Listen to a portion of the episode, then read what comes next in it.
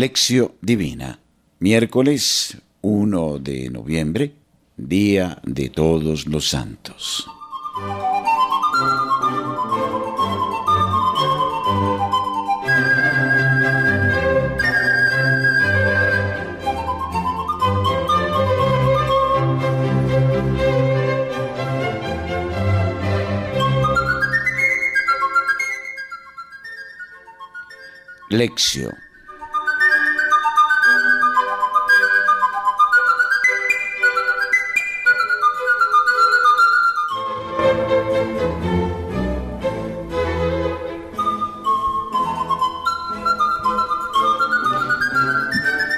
Evangelio de hoy proclama el capítulo 5 de Mateo, versículos 1 al 12.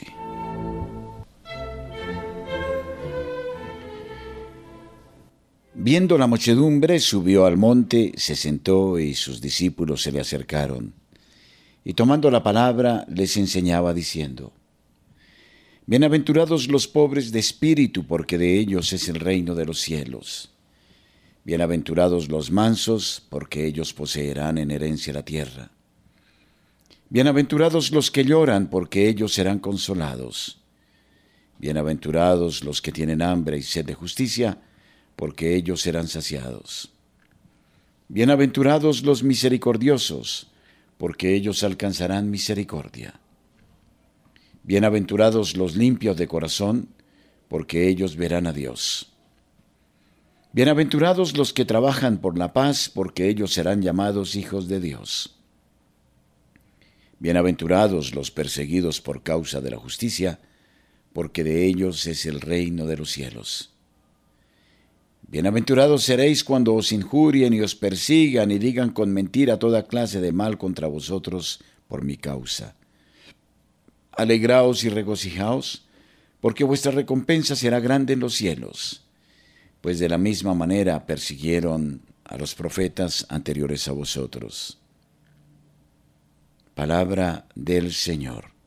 Gloria a ti, Señor Jesús.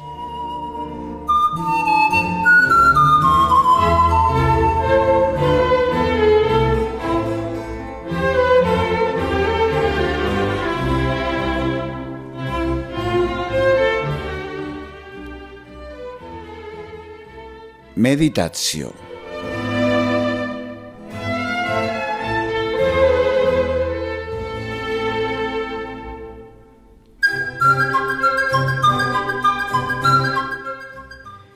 La palabra de Jesús sobre las bienaventuranzas que Mateo recoge de sus fuentes estaba condensada en breves y aisladas frases y el evangelista las ha colocado dentro de un discurso de más amplio respiro es lo que los peritos de la Biblia llaman discurso de la montaña. Tal discurso viene considerado como el estatuto o la carta magna que Jesús ha confiado a su comunidad como palabra normativa y vinculante para definirse cristiana. Los varios temas de la palabra de Jesús contenidos en este largo discurso no son una suma o aglomerado de exhortaciones, sino más bien indican con claridad y radicalidad cuál debe ser la nueva actitud que hay que tener con Dios, con nosotros mismos y con nuestros hermanos. Algunas expresiones de esta enseñanza de Jesús pueden aparecer exageradas, pero son utilizadas para dar una imagen más viva de la realidad y por tanto realista en el contenido, aunque no en la forma literaria. Por ejemplo, en los versículos 29 y 30 si tu ojo derecho te es ocasión de escándalo, sácatelo y arrójalo fuera de ti. Es mejor que perezca uno de tus miembros que todo el cuerpo sea arrojado en la gehenna. Y si tu mano derecha te es ocasión de escándalo, córtatela y arrójala lejos de ti. Es mejor que perezca uno de tus miembros que todo el cuerpo termine en la gehenna. Tal modo de expresarse es para indicar el efecto que se quiere crear en el lector, el cual debe entender rectamente la palabra de Jesús para no trastocar el sentido.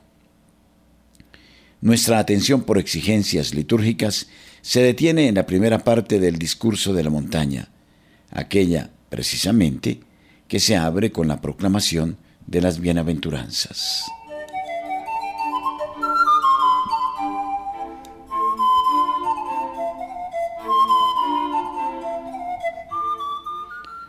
Mateo prepara al lector a escuchar las bienaventuranzas pronunciadas por Jesús con una rica concentración de detalles particulares.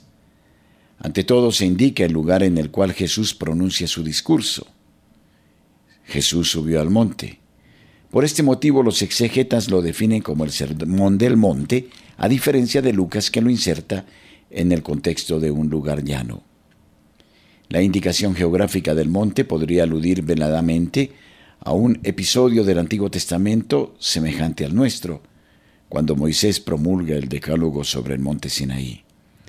No se excluye que Mateo intente presentar la figura de Jesús, nuevo Moisés, que promulga la ley nueva. Otro particular que nos llama la atención es la posición física con la que Jesús pronuncia sus palabras. Se sentó. Tal postura confiere a su persona una nota de autoridad en el momento de legislar. Lo rodean los discípulos y las muchedumbres. Este particular intenta demostrar que Jesús, al pronunciar tales palabras, se ha dirigido a todos y que se deben considerar actuales para todo el que escucha. Hay que notar que el discurso de Jesús no presenta detalles de formas de vida imposibles o que están dirigidas a un grupo de personas especiales o particulares, ni intenta fundar una ética exclusivamente para el interior. Las exigentes propuestas de Jesús son concretas, comprometidas y decididamente radicales. Alguien ha estigmatizado así el discurso de Jesús. Para mí el texto más importante de la historia humana. Se dirige a todos, creyentes o no, y permanece después de veinte siglos como la única luz que brilla todavía en las tinieblas de la violencia, del miedo, de la soledad en la que ha sido arrojado el Occidente por su propio orgullo y egoísmo, dice Gilbert Schesbron. El término beati, en griego makarioi, bienaventurados en nuestro contexto, no expresa un lenguaje plano, sino un verdadero y preciso grito de felicidad difundido en el mundo de la Biblia. En el Antiguo Testamento, por ejemplo, se definen personas felices a aquellos que viven las indicaciones de la sabiduría. El orante de los salmos define feliz a quien teme, o más precisamente a quien ama al Señor, expresándolo en la observancia de las indicaciones contenidas en la palabra de Dios.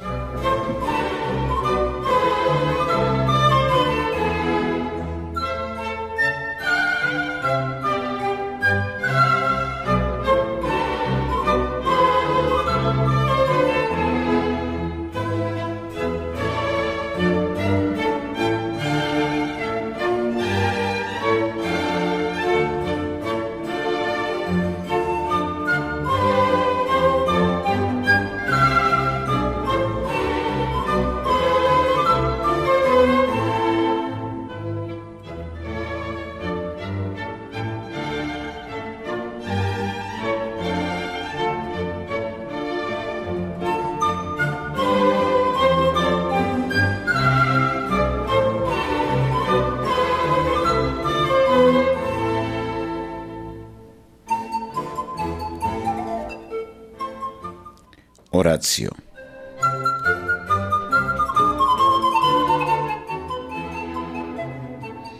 Yahvé es mi pastor, nada me falta. En verdes pastos me hace reposar, me conduce a fuentes tranquilas. Allí reparo mis fuerzas, me guía por cañadas seguras, haciendo honor a su nombre. Aunque fuese por valle tenebroso, ningún mal temería, pues tú vienes conmigo, tu vara y tu callado me sosiegan. Preparas ante mí una mesa a la vista de mis enemigos, perfumas mi cabeza, mi copa rebosa. Bondad y amor me acompañarán todos los días de mi vida, y habitaré en la casa de Yahvé un sinfín de días. Señor Jesús, tú nos indicas la senda de las bienaventuranzas para llegar a aquella felicidad que es plenitud de vida y de santidad. Todos estamos llamados a la santidad, pero el tesoro para los santos es solo Dios. Tu palabra, Señor, llama santos a todos aquellos que en el bautismo han sido escogidos por tu amor de Padre para ser conformes a Cristo.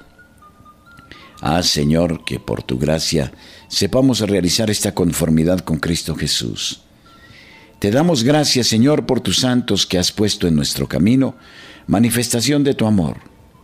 Te pedimos perdón porque hemos desfigurado en nosotros tu rostro y renegado nuestra llamada a ser santos. Amén.